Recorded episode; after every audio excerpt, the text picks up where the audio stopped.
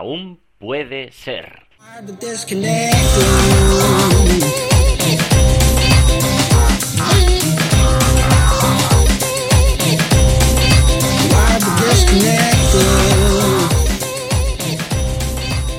Hola a todos, ¿qué tal? ¿Cómo estáis? Bueno, quinto programa ya, quinto programa de Aún puede ser, madre mía. Si, si parece que llevamos ya un montón y solo son cinco. Hoy vamos a hacer un programa especial porque, porque no, viene, no viene alguien cualquiera, sino que viene mi hermano. Y claro, ¿quién mejor que entrevistar por primera vez que, que a mi hermano, no?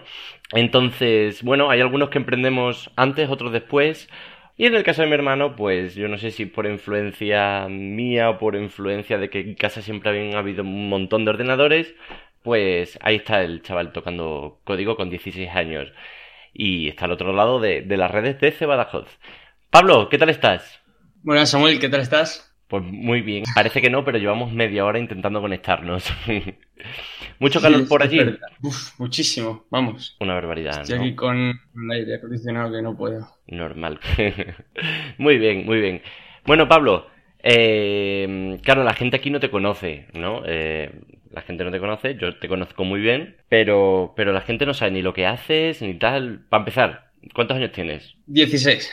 16 años.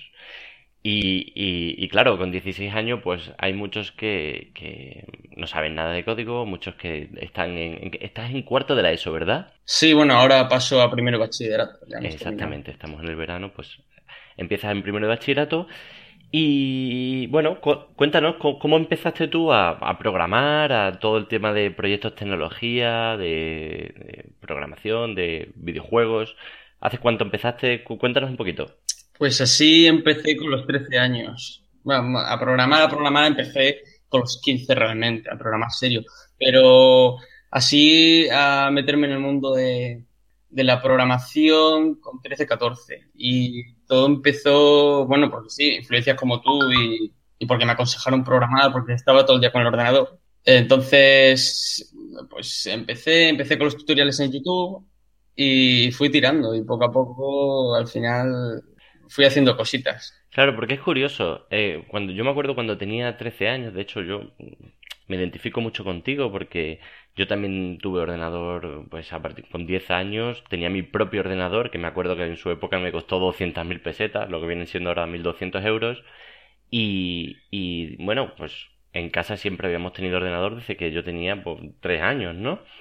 Eh, el caso es que, claro, en la época en la que yo tenía 13 años, no había YouTube. O si había un YouTube, era un YouTube muy primitivo donde no te permitía ese, ese autoaprendizaje que tú y otros chavales hoy en día tienen a mano, ¿no? Tenéis muchísima información, de hecho sobre información, y si tienes muchas ganas de aprender, pues tienes los, los tutoriales ahí a mano. Entonces, dices que tú empezaste con tutoriales de YouTube a saco. Sí, sí, sí, vamos. Eh, aparte, bueno, no solo YouTube, también tenías Internet. Internet estaba plagado de códigos y de gente que te ayudaba encantada. Los foros eran increíbles. Tú ahí preguntas cualquier cosa y te lo respondían al momento. Había un montón de ayuda online y, supongo, claro, en tu caso, a esa edad no, YouTube todavía ni existía. Si acaso habría algunos foros, pero encima el código en esa época también era mucho mm, más. Tampoco tenía acceso a Internet o no tenía un acceso a Internet con con mucha la facilidad que tienes tú hoy en día. Yo me acuerdo que tenía un, libro de Delphi y hice algún programé algún videojuego también en Flash, pero no tiene nada que ver con, con las posibilidades que tienes hoy en día. Claro, evidentemente, si tienes tutoriales y tal y tienes ganas, pues cuando tienes mucho tiempo, que es encima cuando estás en la ESO, cuando estás en bachillerato, quizá menos en bachillerato, en segundo bachillerato eh, es más complicado, un año más complicado, pero siempre eh, cuando eres muy joven tienes mucho tiempo libre.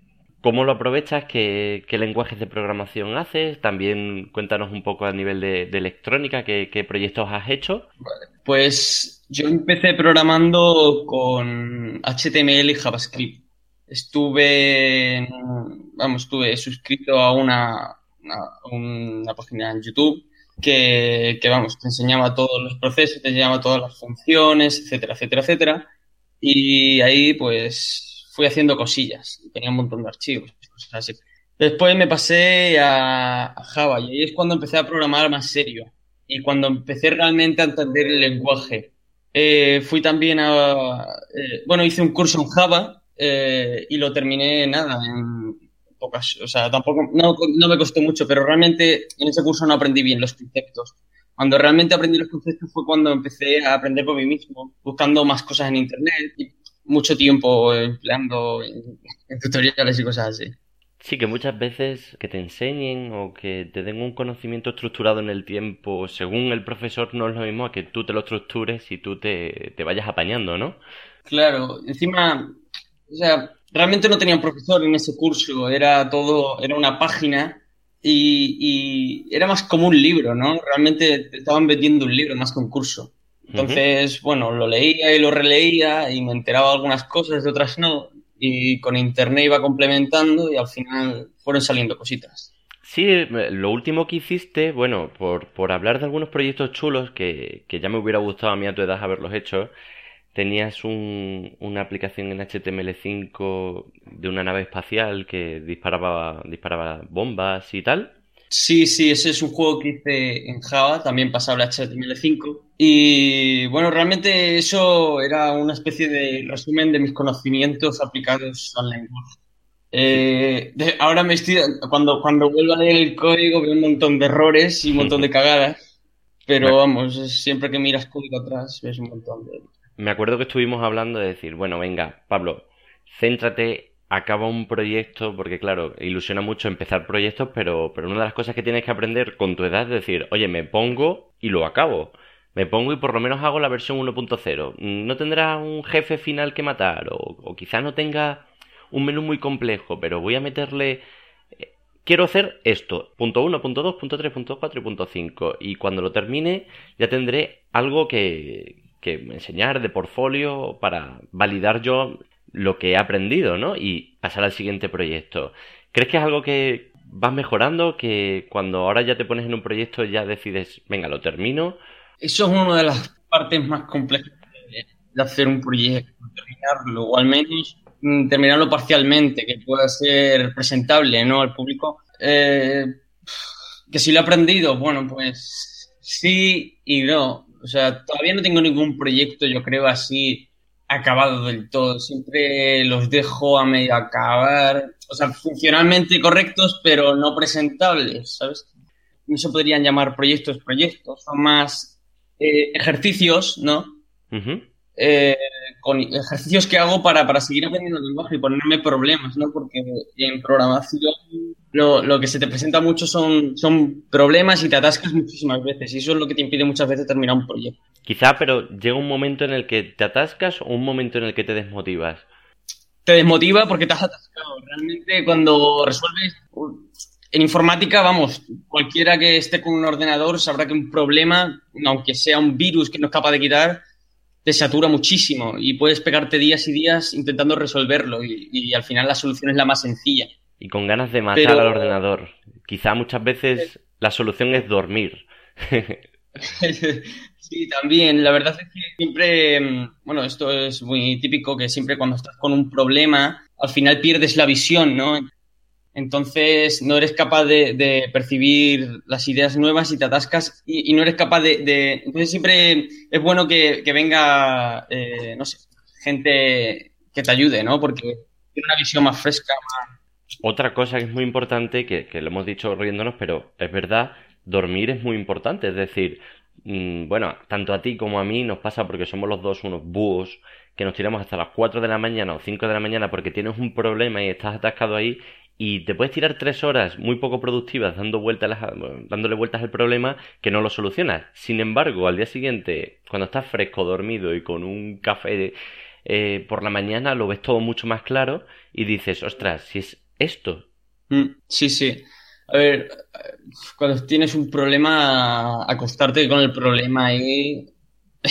Jode. pero es verdad que el estudiante ya fresco, como tú dices, eh, mm, la mente funciona mejor, supongo, ¿no? Lo ves de otra manera, o a lo mejor siempre, por ejemplo, cuando en mis entrenamientos, ¿no? Yo soy deportista, en mis entrenamientos mi entrenador me dice que tengo, o sea, me atasco en, en, alguna función técnica, que me siente y, y piense en ello y después cuando me levante el cerebro habrá rectificado, ¿no? Entonces yo creo que en programación no es lo mismo, en informática. Sí, a fin de cuentas el deporte y el estudio de, cualquier área se complementan muy bien, no solo pues, a nivel físico está muy bien el deporte, sino a nivel de que te enseña lo que es eh, ciertos valores, la constancia, te enseña lo que es dejar que tu cerebro se, se acostumbre, que tu cerebro asimile las cosas. Y en ese punto yo creo que, que, son, que son lo mismo y son, son muy buenos combinarlo, efectivamente. Bueno, Estábamos hablando de, qué proyectos habías hecho, desmontaste un mando de, la PlayStation, cogiste los joysticks, hiciste con el joystick una especie de brazo robótico súper chulo, que te dije, ponle un puntero láser y, lo clavas. No sé si le pusiste el puntero láser al final, pero hubiera molado. ¿Y cómo, cómo programaste eso y cómo lo montaste? Cuéntanos ese proyecto. A ver si pudiéramos sacar alguna foto y la ponemos en, en las notas del programa que quedaría muy, quedaría muy guay. Vale, bueno, pues ese fue un proyecto eh, más mecánico que electrónico, o sea, que electrónico, tiene su parte electrónica, fotolimitación, etcétera, etcétera, pero quería aprender bien la parte de diseño, ¿no? De diseño de las piezas, de cómo encajarlas con los servomotores. Como recientemente me habían traído una impresora 3D, pues quería estrenarme con algún proyectito así. No es muy complejo, no, es, no llega a ser un brazo, le falta la mano, por lo menos. Hmm. Eh, bueno, entonces hice todo el diseño de las piezas, eh, hice un montón de impresiones porque no salían bien o no me gustaba el diseño, eran demasiado largas. Entonces, bueno, cuando salieron bien las monté y después, claro, con el Arduino habría que controlarlas. Entonces no sabía exactamente cómo hacerlo. Entonces vi un mando de la Play, de la Play 2 exactamente, y, y como ya no, bueno, está desfasada la Play 2, tampoco la teníamos, pues decidí desmontarlo cogerle el joystick que tenía bien porque el otro estaba mal y lo, lo, programé todo para que funcionase.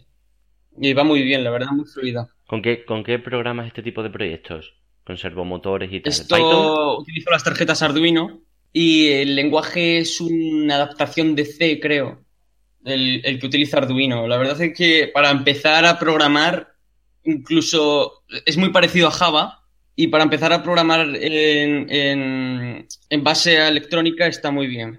O sea que si cualquiera que nos escucha quiere aprender a programar Arduino, ¿qué recomendarías? ¿Recomendarías Python, Java, una parecido a si, C++? Si vas a programar en Arduino, la clave es que te compres un Arduino y empieces a programar en Arduino directamente con el lenguaje, pero si no dispones de un Arduino actualmente y lo que quieres es practicar, eh, Java es una opción porque son todos hijos de C. Es decir, es un lenguaje escalado que al final, o sea, eh, C es como la base ¿no? de, otros lenguajes, con C se crean otros lenguajes y son muy parecidos. Entonces te recomendaría programar en C o, en Java también para aprender un poco lo que son los bucles, funciones, métodos, variables, etcétera. Guay, Vale, cambiemos de tema que, háblame de los, de los proyectos que tienes en, en marcha, porque hay uno que sé que, está muy chulo. Pues ahora estamos con un... Eh, bueno, conocí a un equipo en, en unas clases de programación a las que fui que eran magistrales y conocí a unos chavales que nos caímos muy bien, etcétera, y decidimos montar un proyecto de un videojuego para Android. Y, y lo planeamos todo para, para verano, decidimos qué librería íbamos a utilizar, cómo iba a ser el juego, ¿no? Y, lo estuvimos planeando. Y ahora en verano, pues lo hemos iniciado y como tú me recomendaste, utilizamos la plataforma Slack para, para las comunicaciones, etcétera. Sí, sí, sí. Os ayuda, ¿no? O sea, a nivel sí, de... Sí, sí, muchísimo. Vamos, estamos todo el día conectados. Incluso cuando programamos, muchas veces utilizamos un programa, a ver, el TeamWeaver, o así. Ajá. TeamViewer, eh, y muchas veces programamos en un solo ordenador. O sea, él controla mi ordenador, entonces estamos viendo el mismo código. Porque a veces nos cuesta un poco programar en dos terminales, porque eh, cuando subes tú el código, el otro no ha terminado de programarlo y se lo puedes borrar y es un poco... Esto es guay, que, que con 16 años ya estáis montando un trabajo en equipo, viendo cómo coordinaros, o sea, no sois conscientes de, de, que, de que cuando tengáis 19 años vais a saber mucho más que mucha gente que acaba la universidad que todavía no sabe, no esto, que no sabe trabajar en equipo y no solo no sabe trabajar en equipo a nivel psicológico, sino a nivel de herramientas. Está muy bien porque, claro, ya tenéis unas herramientas que quizás dentro de cinco años son completamente diferentes, pero ya podéis comparar, oye, pues con esta podemos hacer esto, ahora con esta no podemos hacer lo otro, vamos a buscar una, una herramienta que se adecue a nuestras necesidades, no adecuarnos nosotros a la herramienta.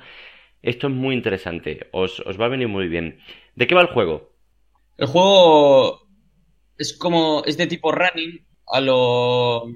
Ahora mismo no me sale así algún juego... Sí, el Mario. No me acuerdo, este, era... El Mario que ha salido. Sí, como el. Mario, el Mario. Parecido al Mario, ¿vale? El personaje está continuamente corriendo y esquivando objetos, saltándolos, mm, agachándose, pasando por diferentes lugares y le persigue un enemigo que actualmente no, no tenemos muy claro quién va a ser. Y, y eso, también tenemos una diseñadora gráfica que nos está haciendo unos dibujos muy chulos. Ajá. O sea que tenéis. Y ¿Sois lo- cuántos socios? Somos actualmente tres, aunque tenemos después eh, en respaldo tenemos a uno que no programa, el juego está hecho en Java, ¿no? ¿Sí? pero él, él no, él- a él no le gusta, vamos, no programa en Java directamente, pero después nos va a hacer trabajos en lo que es la seguridad informática, que controla mucho. Seguridad informática. Sí, nos va a hacer una encriptación del juego, algo así. La verdad es que no lo han no- nos lo ha comentado por arriba, pero el, el chico controla, le hemos visto hacer cosas guay. Vale, vale, vale, qué interesante. O sea que también estáis teniendo en cuenta el decir, bueno, vamos a proteger lo que estamos haciendo y, y vamos a, vamos a intentar hacer las cosas bien. Que luego saldrá como saldrá, a fin de cuentas, pues es vuestro primer proyecto. Yo no sé cuántos años tienen tus, tus compañeros. Tiene- Pero- eh, bueno, este que te digo de la seguridad tiene 18 por ahí, pero los demás tenemos todos la misma edad. Genial, genial. Y bueno, luego ya sabéis que me tenéis a mí eh, completamente a disposición a nivel de, marketing, a nivel de diseño web, a nivel de, de cualquier tipo de, de ayuda que os pueda dar, pues genial. Bueno, entonces estábamos diciendo que es un running, que sois varios socios, que tenéis, eh, bueno, sois dos programadores, una diseñadora gráfica, un chico que, que dice que os va a hacer la- el tema de la seguridad. Bien, eh, ¿qué más tenéis pensado? Es decir, bueno, mm, os plantáis este verano, estáis comunicando por Slack, TeamViewer, eh, estáis haciendo el código. ¿Tenéis, eh, ¿tenéis algún tipo de, de planificación, de fechas? Eh, ¿cómo lleváis eso? Realmente no nos queremos meter mucha presión, porque si no, al final eh, la gente se acaba aburriendo, entonces queremos divertirnos ¿no? haciéndolo. No tenemos una fecha de finalización. Eh, creo que para este verano estará, porque hay que, tenemos que resolver muchos problemas, que nos presentarán muchos por el camino. Y claro, es nuestro primer videojuego oficial, ¿no? Equipo. Eh, entonces no tenemos una fecha así en la que tengamos que diseñarlo. Sabemos un poco lo que queremos hacer, lo que queremos tener ya eh, para este verano. Que será un poco la base del juego, ¿no? Que será el menú, todas las eh, los settings, ¿no? O sea, configuraciones de audio, de sonido, eh, tener parte de, de las funciones básicas, ¿no? O sea, tener por, por lo menos varios mapas hechos que funcionen perfectamente, ¿no? Que tengan un principio y un fin y tengan pues un contador y cosas así. Y también tenemos pensado que el usuario se pueda crear sus propios mapas. Estos serán usuarios muy frikis porque, vamos, no creo que ni la mitad se lo vaya a hacer, pero tienen esa posibilidad de insertar sus propios mapas a través de un programa que se llama Tiled Map, donde los pueden crear. Nosotros les ofrecemos los sprites y ellos los pueden hacer. Mola, mola mucho, mola mucho la idea. Esperemos que, que, que llevéis esto, que se, que se, se lleve a cabo en, a ver si es posible a final del verano tener una, una quizá una, una fase alfa o, o beta. Una beca. Y bueno, pues compartiremos, compartiremos por, por el programa si alguien quiere unirse a la fase beta para probarlo, sacar todos los bugs y, y poder hacer un lanzamiento en condiciones. ¿Qué te parece? Estaría bien, estaría bien. Molaría. Perfecto. Que una cosita más, una cosita más, eh, como, bueno, pues tenemos la suerte de, de, de tener esta diferencia de edad y poder preguntarte, bueno, que si con 16 años estás así y hubiera alguien que con 16 años también estuviera escuchando esto y dice, oye, pues yo quiero también ponerme a desarrollar un juego, ¿qué, qué le dirías?